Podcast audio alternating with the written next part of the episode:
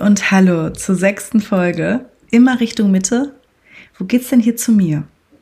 Der Podcast, der dich auf dem Weg zu dir selbst und damit zu deinen Zielen inspirieren und navigieren soll.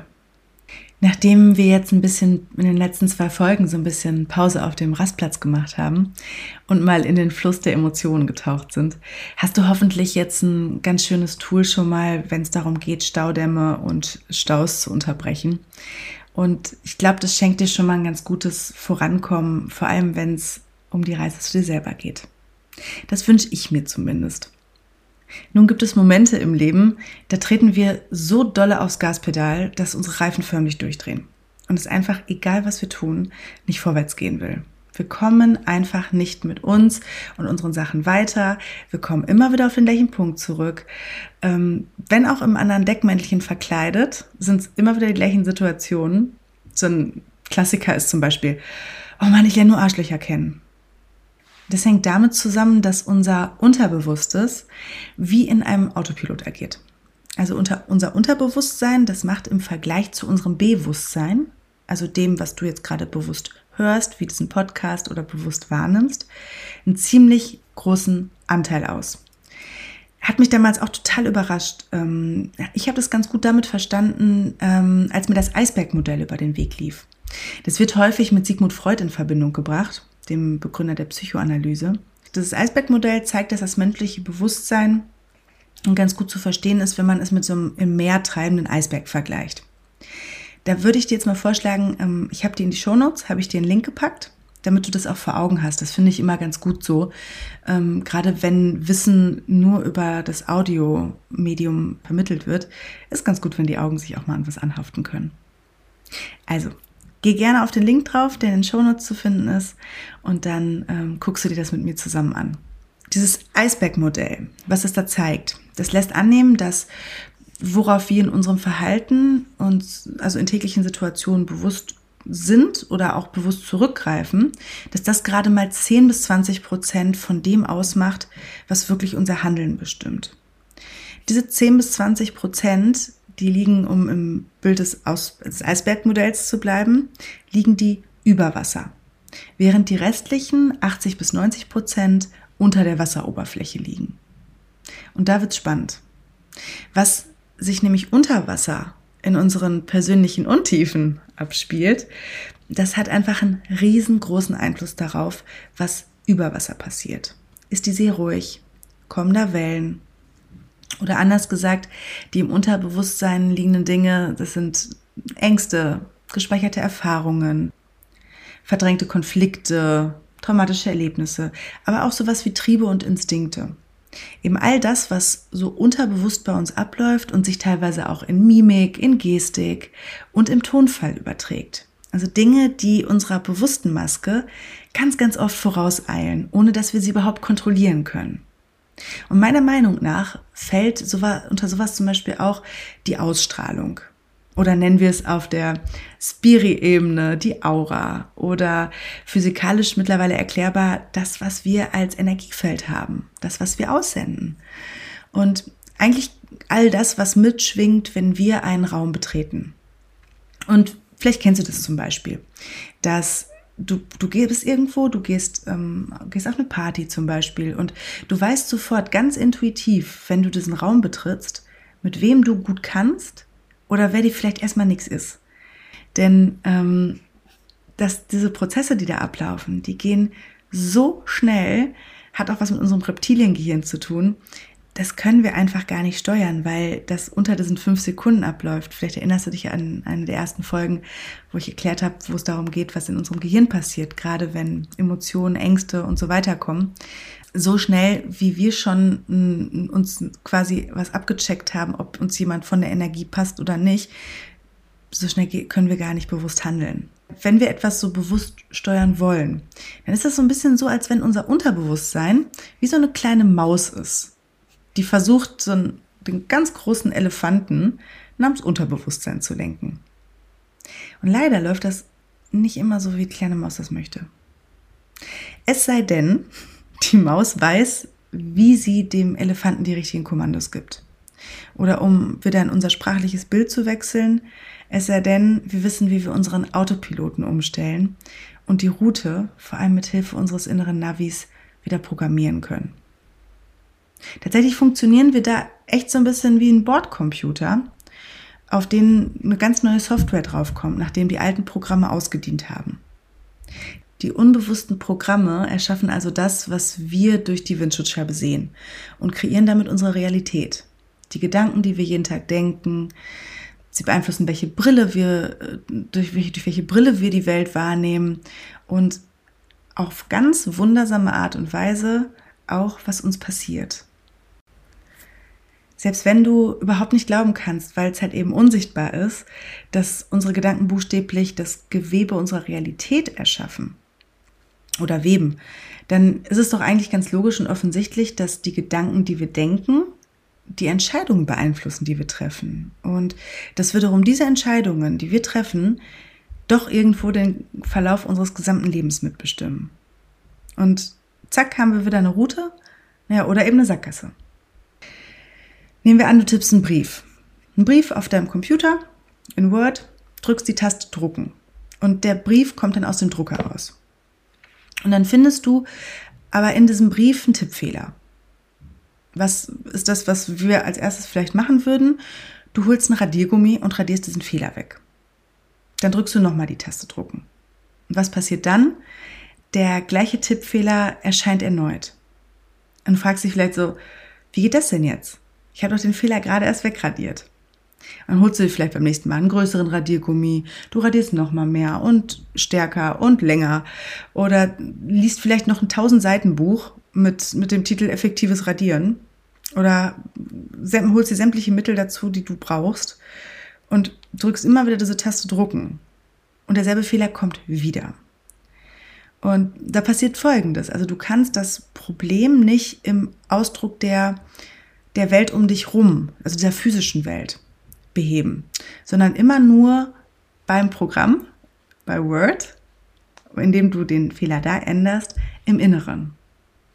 Und wenn die Dinge also im Außen nicht gut laufen, dann liegt es immer daran, dass die Dinge bei uns im Inneren nicht gut laufen. Und da finde ich es ganz schön, dass die Außenwelt tatsächlich ganz, ganz herrlich wie ein Spiegel für uns funktioniert, wenn wir es denn mal erkennen. Es ist also eigentlich recht, ja, so simpel wie schwer zu erkennen, dass ein glückliches Leben wirklich davon abhängt, eben diese Art von Fehlern, diese Gedankenprogramme und diese Überzeugungen, die doch schon oft recht nervig und schmerzhaft sind, dass wir die finden und verändern. Und das, was wir da verändern wollen, das nennt man Glaubenssätze. Glaubenssätze entstehen vor allem in unserer Kindheit in den ersten sechs Lebensjahren. Wenn wir auf die Welt kommen, ist eigentlich unser Gehirn nur programmiert zu 25 Prozent und zwar mit den primitivsten Überlebensinstinkten. Die ganzen höheren Hirnregionen, die bilden sich erst danach aus. Und deswegen ist dieser Umgang mit unseren Eltern so für uns so extrem prägend. Denn wir sind eigentlich da als Kind wie so kleine Schwämme ich, ich habe, glaube ich, mal gelesen, dass wir in, dieser, in diesen Lebensjahren ist unser Gehirn eigentlich ständig in der Theta-Phase. Es gibt verschiedene Gehirnwellen, also verschiedene Schwingungswellen, Alpha, Beta, Theta, Delta, komme ich im Laufe des Podcasts noch zu. Und ähm, die Theta-Phase ist eigentlich das, wenn du in Trance bist, kurz vorm Schlafen gehen. Also diese Phase, in der du direkten Zugriff aufs Unterbewusstsein hast. Macht ja bei Kindern auch Sinn. Die müssen ja super viel lernen, was absolut ins Unterbewusstsein gehen muss. Wir Erwachsenen kriegen das teilweise wirklich nur durch Meditation noch hin, durch Hypnose, durch Trance, sonstige Tranceführung oder eben kurz vorm Schlafen. Also als Baby lernen wir sozusagen durch das Aufsaugen unserer Umwelt ob und wie wir überhaupt überleben, wie wir versorgt werden, wie wir geliebt werden oder ja, wie man einfach Liebe bekommt und wie das alles in unserer Gesellschaft so funktioniert. Und genau darüber bilden wir unser Selbstwertgefühl aus, das interessanterweise meist geprägt wird durch das gegengeschlechtliche Elternteil.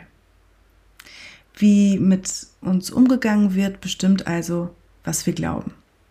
Das Doofe ist nur, dass du als Kind oder wir als Kinder wissen, wissen es einfach nicht besser. Und wir beziehen alles, was wir mitbekommen, was uns widerfährt, auch die vermeintlichen Fehler unserer Eltern, beziehen wir direkt auf uns selber.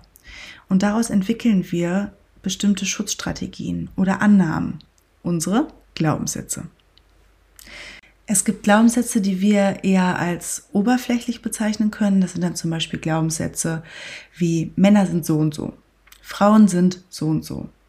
Oder wir müssen hart dafür arbeiten, um erfolgreich zu sein.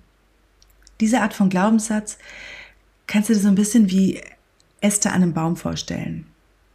Jeder, jeder Ast und jedes Blatt ist so eine kleine Ausprägung von einem Kernglaubenssatz, der eigentlich wie die Wurzel des Baums ist.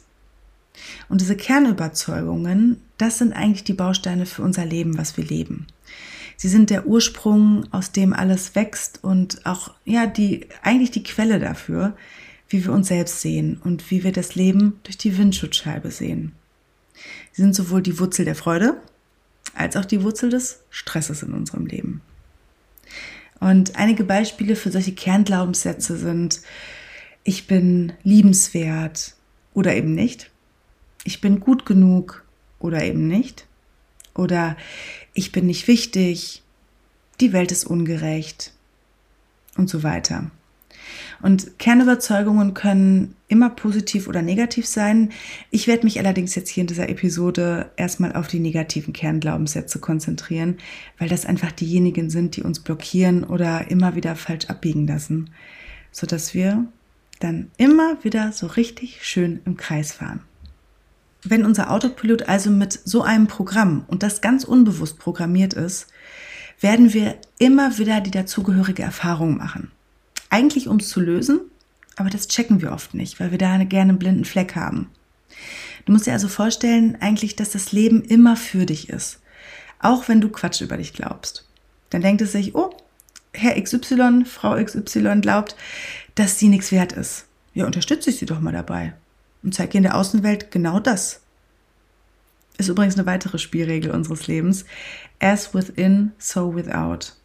Unsere Außenwelt spiegelt immer unser Inneres wieder. Wenn die Dinge im Außen also nicht so gut laufen, dann liegt es meist daran, dass sie im Innen nicht gut laufen. Und ich, ich wiederhole mich da so oft, weil das echt wichtig ist. Es war für mich ein absoluter Gamechanger, das überhaupt mal so zu verstehen, dass wir eigentlich den ganzen Tag in einem Spiegelkabinett rumlaufen und uns mit uns selber unterhalten.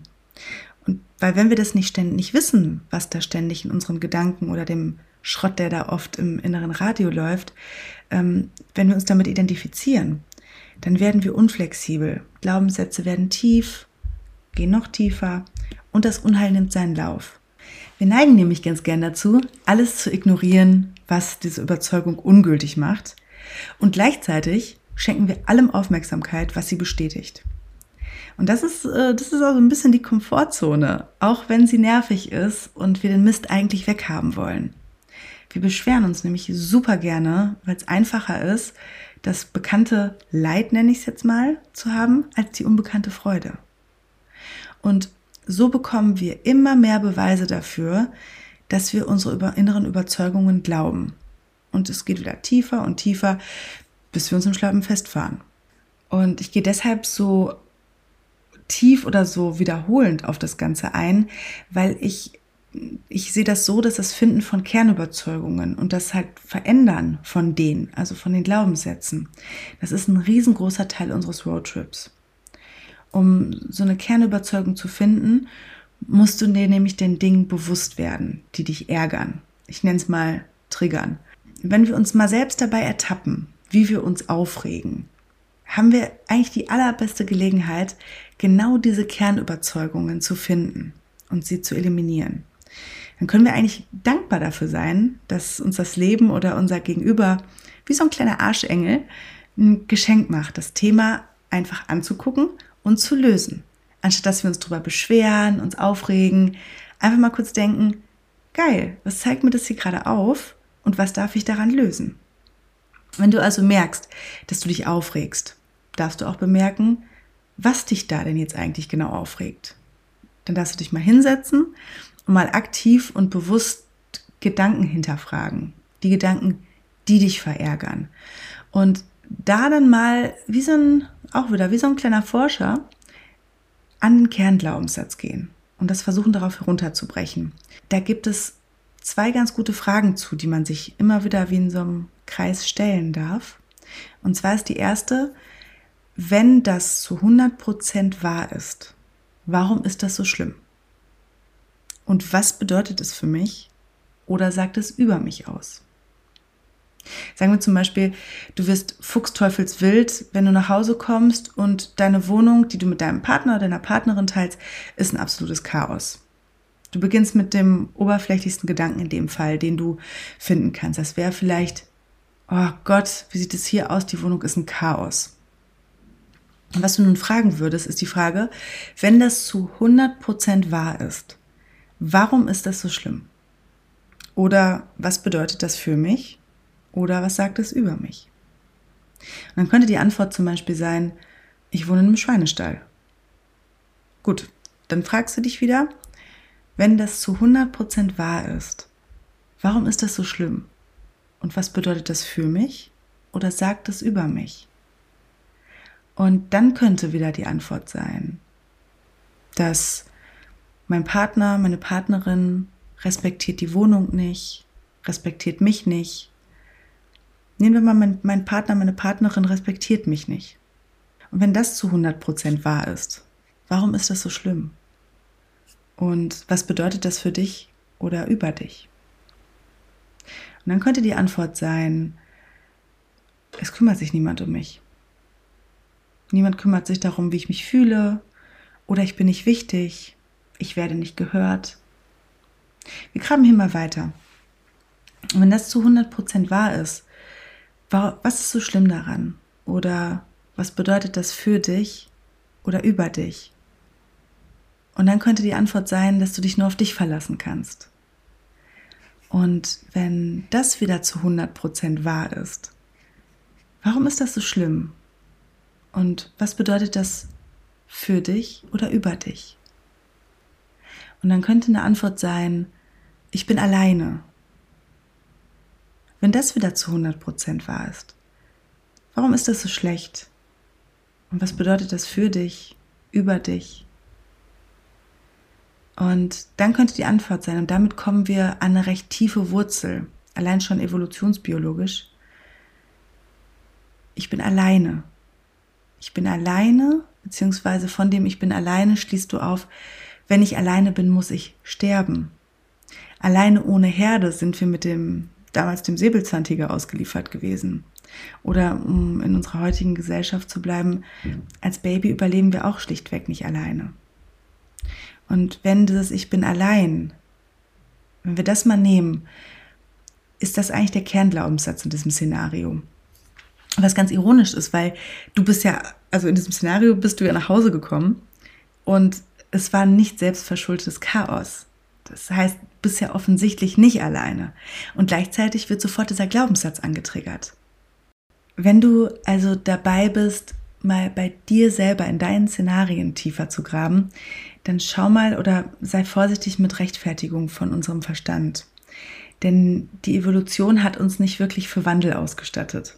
Und wenn wir dann doch mal tatsächlich versuchen, uns aus diesem Autopilotenmodus, der so wahnsinnig gut Kapazitäten gespart hat, ähm, ja, da herauszuschälen, dann setzt unser Körper und auch unser Geist gerne Widerstände entgegen. Das hat sogar in der Psychologie einen Namen und heißt homöostatischer Impuls. Verlinke ich für deinen Verstand auch ganz gerne mal in den Show Notes. Wir leuchten nämlich mit der inneren Taschenlampe wahnsinnig ungern an die schattigen Orte, weil es schmerzhaft ist, weil es unbequem ist. Lieber geben wir die Verantwortung an das Außen ab und sagen, du bist schuld. Wenn er oder sie aufgeräumt hätte, dann wäre ich jetzt nicht sauer. Ja, kann man jetzt so machen? Bringt nur leider auf Dauer nicht so viel, denn du beschwerst dich und kommst in eine Opferhaltung und das spiegelt dir dein Leben dann auch wieder. Und das wollen wir wiederum auch nicht. Und deshalb haben wir die Tendenz, vor allem wenn wir nah am Kernglaubenssatz sind, in allerletzter Sekunde in Richtung umzuschwenken, zu rechtfertigen, warum der vorherige Gedanke da war. Oder ähm, ganz gerne den Scheinwerfer aufs Außen zu richten, anstatt zu schauen, warum uns da irgendwas Angst macht, warum wir da nicht hingucken wollen. Oder ob das wirklich so schlimm ist. Und in so, indem du halt deine Gedanken mal hinterfragst, identifizierst du dich nicht mehr mit der Geschichte. Du kannst es von außen sehen und das finde ich unglaublich kraftvoll, weil du merkst, du bist nicht das, was du da denkst. Und glaub mir, du wirst teilweise wahrscheinlich sehr überrascht sein oder umgehauen werden, was hinter wirklich so belanglosen Dingen stecken kann. Und da ist es ganz wichtig zu verstehen, dass bei einigen Sachen, wenn dieser Prozess beginnt, vielleicht mehrere Kernüberzeugungen herauskommen. Und da schaust du dann einfach mal, was für dich gerade am, sich am stimmigsten anfühlt oder am meisten resoniert. Und das ist eigentlich dran. Und gleichzeitig darfst du dir aber auch die anderen Kernglaubenssätze angucken. Kann allerdings auch sein, dass bei dir so ein Hä-Moment kommt, wo es dir einfach schwerfällt, dich mit diesem Glaubenssatz zu identifizieren, weil er einfach erstmal so absurd oder unbewusst ist. Da ist unser Gehirn schon ein ganz schön schlau vermeidendes Ding, muss man sagen. Ich habe das nämlich alles selber durch und bei manchen Kernüberzeugungen habe ich mir echt selbst an den Kopf gepackt. So bescheuert wirkten sie erstmal oder so absurd waren sie. Bis ich dann rückblickend echt mal Sachen durchleuchtet habe und gemerkt habe, ui, ui, da hing aber ganz schön was zusammen. Und Sobald du dann diesen Kernglaubenssatz ermittelt hast, bringe ich jetzt mal mein liebstes Tool ins Spiel. Und zwar ist das The Work von Byron Katie. Ich habe dir das verlinkt in den Show Notes. Und das ist ein ganz toller Prozess, mit dem du dich dann daran machen kannst, diese Überzeugung, diesen Glaubenssatz zu ändern. Frag dich, was würde ich stattdessen lieber machen? Was würde ich stattdessen lieber glauben? Und fang dann an, nach Beweisen zu suchen, dass dieser Glaube wahr ist. Erlebe es, denn das ist wichtig. Frag dich in deinem Alltag immer mal wieder, was würde ich jetzt tun, wenn ich von ganzem Herzen diese neue Überzeugung glauben würde? Und tust du diese Dinge mit genug Fokus, wirst du immer mehr Beweise dafür bekommen, dass dieser neue Glaubenssatz wahr ist. Und er wird stärker und stärker und stärker, bis er vollständig ersetzt ist. Denk dran, The universe has our back. Und vielleicht hast du mal von diesem Wort Affirm Affirmation gehört, also dem Wiederholen von Dingen, bis wir sie quasi glauben. Und ich finde, die sind ein ganz guter Anfang. Allerdings funktioniert das für mich nicht immer wirklich so. Du kannst dir das sagen, ja, ich bin gut genug. Das kannst du dir sagen und sagen und sagen. Aber wenn das so über so viele Jahre als Datenautobahn in deinem Kopf gelaufen ist, und untermauert wurde und bestärkt wurde, wenn du dir ab jetzt auf einmal was anderes sagst, widerspricht es quasi dem, was du eigentlich weißt, also deiner eigenen Intelligenz. Und das klingt dann für den Verstand wie eine Lüge. Der sagt dann, warte mal, Momentchen, ich weiß aber, dass das nicht so ist, weil ich habe ja die und die Bestätigung bekommen. Und deswegen machst du dir am besten bewusst, wo möchtest du hin, wo stehst du gerade, wo möchtest du hin und wie schließt du möglichst Step by Step die Lücke dazwischen. Also wir fangen an, kleine Trampelpfade zu trippeln, bevor die dann wiederum irgendwann Datenautobahnen werden. Und vielleicht guckst du dann mal, was vielleicht der nächste Schritt ist zu dem Ich bin gut genug. Der nächste Schritt, der näher dran ist. Vielleicht bist du ein spannender Mensch. Vielleicht kannst du irgendwas ganz besonders. So, dass du es dir immer ganz genau glaubst. Und schließlich, wenn du dann anfängst, schrittweise diese Glaubenssätze zu praktizieren, kommst du näher und näher an das Ich bin gut genug dran. Und dann wird diese Lücke bald geschlossen sein. Das ist, das ist so ein bisschen, ja, wenn wir die Bikini-Figur im Kopf haben wollen, dann dürfen wir auch hier die Sit-Ups machen. Leider kämpfen die meisten Menschen aber lieber jahrelang gegen diese nervigen Glaubenssätze, die so tief verwurzelt sind und beschweren sich, wie das Leben ist und alles ist so unfair oder stagnierend und sagen, so bin ich eben. Und irgendwo tun wir dann alles, was wir können, um genau gegen das Leben und uns selber damit anzukämpfen. Eigentlich ist es dabei alles, was wir wirklich tun dürfen, ist uns mal kurz hinsetzen auf unsere vier Buchstaben und uns genau dieser Glaubenssätze bewusst zu werden. Sit with your shit sozusagen. Das ist ein bisschen zeitaufwendig. Das macht auch nicht immer so viel Spaß.